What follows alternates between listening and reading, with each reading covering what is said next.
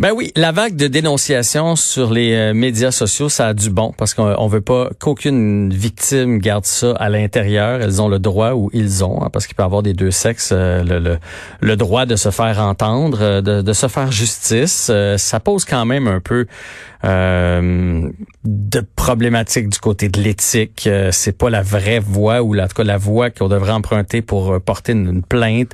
Il y a plus de présomption d'innocence. ça, ça fait, ça fait, ça fait descendre euh, des gens, des carrières, euh, ça met des gens sur le sur la sellette. Euh, bref, on va en discuter avec maître Karine Chenvert, qui est avocate associée en litige civil et commercial au cabinet Borden, Ladner et Gervais. Bonjour madame Chenvert. Oui, bonjour. Bon, c'est un dossier délicat, on va se le dire. C'est quand même du jamais vu. C'est un nouveau mouvement. Donc, des, moi, ma question que j'ai pour vous d'entrée de jeu, c'est des, des, des, dénonciations comme ça. C'est un, c'est un couteau à double tranchant. Parce que oui, on veut que les gens dénoncent, mais d'un autre côté, là, ça pourrait se revirer contre eux éventuellement. Et ils pourraient même eux autres se faire poursuivre. Ben exactement. Et c'est ce qu'on, c'est la crainte qu'il peut y avoir parce qu'il y a la liberté d'expression, puis on, on comprend les, les, dénonciations, on les voit les dénonciations qui sont faites, mais le pendant de ça, c'est dépendamment de jusqu'où ça va ou dépendamment de ce qui est dit, il peut y avoir une atteinte à la réputation sur la partie qui est visée, et ça pourrait aller jusqu'à des recours en diffamation si on juge que c'est un cas qui, euh, qui prête flanc là. Et ça, c'est passible de quoi, là, atteinte à la réputation ou diffamation? La, la, la victime, parce que là, ça serait la victime qui se retrouverait accusée pour être, pour être passible de quoi exactement devant les tribunaux? Bien, la, la, partie qui est, qui est visée et qui sent qu'elle a été victime de propos diffamatoires, puis évidemment, c'est pas tous les cas là, qui peuvent mener une responsabilité, mais notamment, elle pourrait demander est-ce qu'il y a une rétractation des propos, est-ce qu'il pourrait demander est-ce qu'il y a des dommages, euh, est-ce qu'il y a donc une condamnation monétaire pour euh, la valeur euh, des dommages qu'elle prétend avoir subis en raison de cette situation-là diffamatoire. Puis est-ce que vous pensez qu'on va en arriver là? Parce qu'au Québec, on n'est pas comme aux États-Unis. Les, aux États-Unis, ils aiment ça se poursuivre entre eux autres. Euh, des fois, j'ai l'impression qu'ils sont contents de trouver quelque chose dans leur croquette euh, parce que ça leur permet de poursuivre euh, McDo. Ici, on est moins comme ça. Est-ce que vous pensez qu'à un moment donné, il y a quelqu'un qui va se fâcher, qui va se décider et qui va revirer ça de côté? C'est extrêmement délicat parce que c'est tellement du cas par cas. Euh, mais, mais juste de manière générale, pour pouvoir euh, bon gagner dans le cadre d'une poursuite en diffamation, faut prouver bon premièrement que c'est soit un cas où la personne a diffusé des informations fausses ou mmh. qu'elle savait fausses, qu'elle aurait dû savoir fausses, ou que c'est des informations véridiques, mais qu'elle les a diffusées sans motif. Mais là, qu'est-ce que c'est sans motif? Est-ce que est-ce que de, de dire que euh, on veut protéger, qu'on veut dénoncer pour éviter que ça se reproduise, est-ce que c'est des motifs suffisants? Donc, c'est pas euh, c'est des cas qui peuvent euh, être très particuliers, c'est du cas par cas. Puis en ce moment du moins on n'a pas vu devant les tribunaux de de, de voler de d'envoler de recours qui sont déposés. Je sais pas effectivement si on en avoir pas, pas certaine. Effectivement, c'est différent aux États-Unis versus au Québec, la façon dont on aborde les choses. Est-ce qu'il pourrait y avoir d'autres poursuites? Par exemple, mettons les sites, comme là, ça a été dit là, sur un site qui s'appelle les, les Yens. Est-ce que les sites pourraient, eux, être un jour poursuivis? C'est pas impossible. Tout dépend aussi. C'est quoi le niveau de responsabilité qu'elles ont dans le cadre de la diffusion de tes informations. Mais oui, je pourrais voir une possibilité. Euh, est-ce qu'on pourrait demander aussi à avoir accès à l'information euh, qu'on dit confidentielle? Il y a des mhm. questions qui se posent. Il y a une espèce de, vision à l'effet que euh, parce qu'on le met sur les réseaux sociaux, il y a une, une immunité totale, mais c'est pas le cas. Il peut y avoir des conséquences. Donc, je suis en, conversation avec Maître Karine Chenvar, qui est avocate.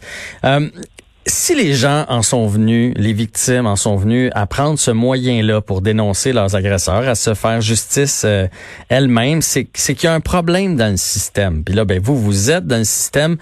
Euh, et où la problématique? Qu'est-ce qui est si difficile?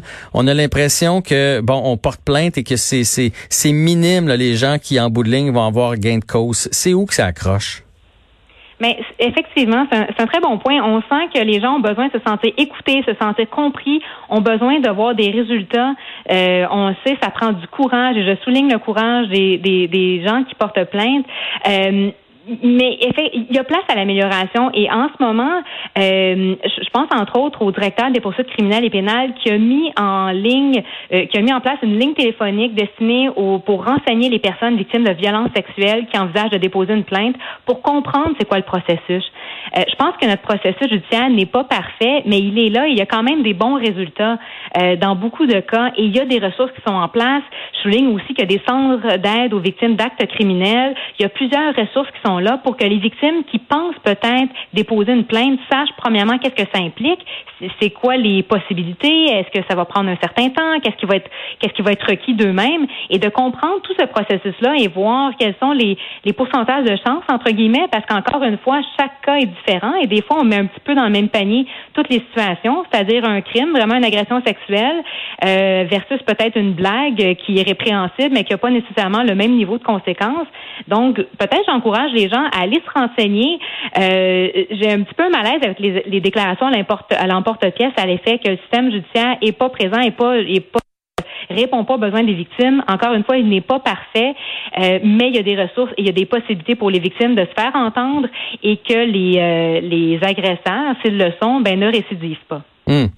Euh, vous parlez, je, suis content que vous abordiez ce, sujet-là. Dans le cas d'un meurtre, par exemple, on dit meurtre au premier degré, deuxième degré, euh, prémédité, non prémédité. Il y, a, y a comme des classes. Euh, dans le cas des comportements sexuels, est-ce qu'il y en a ce genre de classe-là? Justement, la, la, blague de mauvais goût versus euh, l'attouchement versus l'agression versus le viol complet. Est-ce qu'il y a ça dans notre dans notre charte présentement?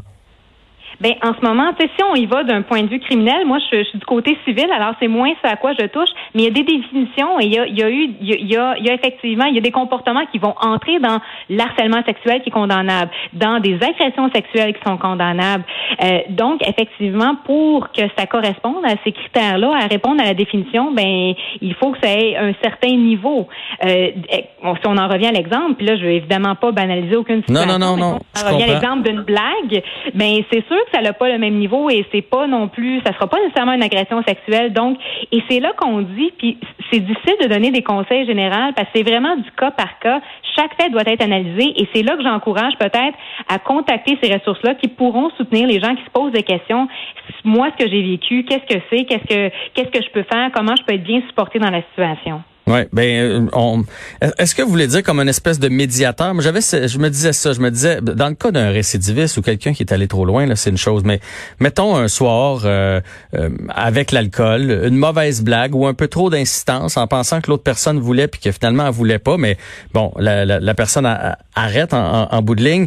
Est-ce qu'on devrait pas à la place essayer de se parler avec un médiateur comme ça se fait dans les dans les séparations? Parce que dans le fond, la plupart des victimes qui ont dénoncé, c'est parce qu'ils veulent changer les comportements. Ils veulent changer les mœurs de la société, puis ils veulent changer l'individu qui a fait ça.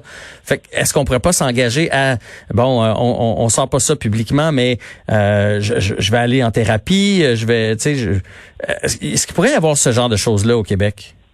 Ben c'est intéressant. Tu sais, je pense qu'il peut y avoir tellement de possibilités. Puis il y a un élément qu'on qu'on peut pas euh, mettre de côté, c'est que chaque victime va le vivre de manière différente. Hmm. Va, il va y avoir des conséquences différentes. Les faits vont être différents. Donc il y, a une myriade de possibilités. Est-ce qu'on veut en parler à une tierce partie indépendante? Est-ce qu'on veut une médiation? Est-ce qu'au contraire là on rentre un peu justement dans le cas des agressions, dans le cas des harcèlements où il y a, il y a, il y a un besoin de dénoncer qui va plus loin? Je pense qu'il y a une série de possibilités qui s'ouvrent aux victimes. C'est sûr, la victime doit être à l'écoute de ce qu'elle a besoin, qu'est-ce qui répond à aux, circonstances. Puis tout à fait, pourquoi pas? Je pense qu'il peut y avoir euh, beaucoup de possibilités qui sont mises en place. En tout cas, ça va être un dossier à, suivre. Puis je pense que le, système de justice euh, doit se pencher là-dessus pour trouver des pour trouver des solutions pour que tout le monde se sente compris et qu'on passe par la, les vrais canaux de de la justice là pour pouvoir euh, faire cesser ce genre de comportement là. Ben, tout à fait. Merci beaucoup, Maître Karine Scheinberg, donc euh, avocate euh, en litige civil et commercial au cabinet Borden, Ladner, Gervais. Merci beaucoup et bonne journée à vous.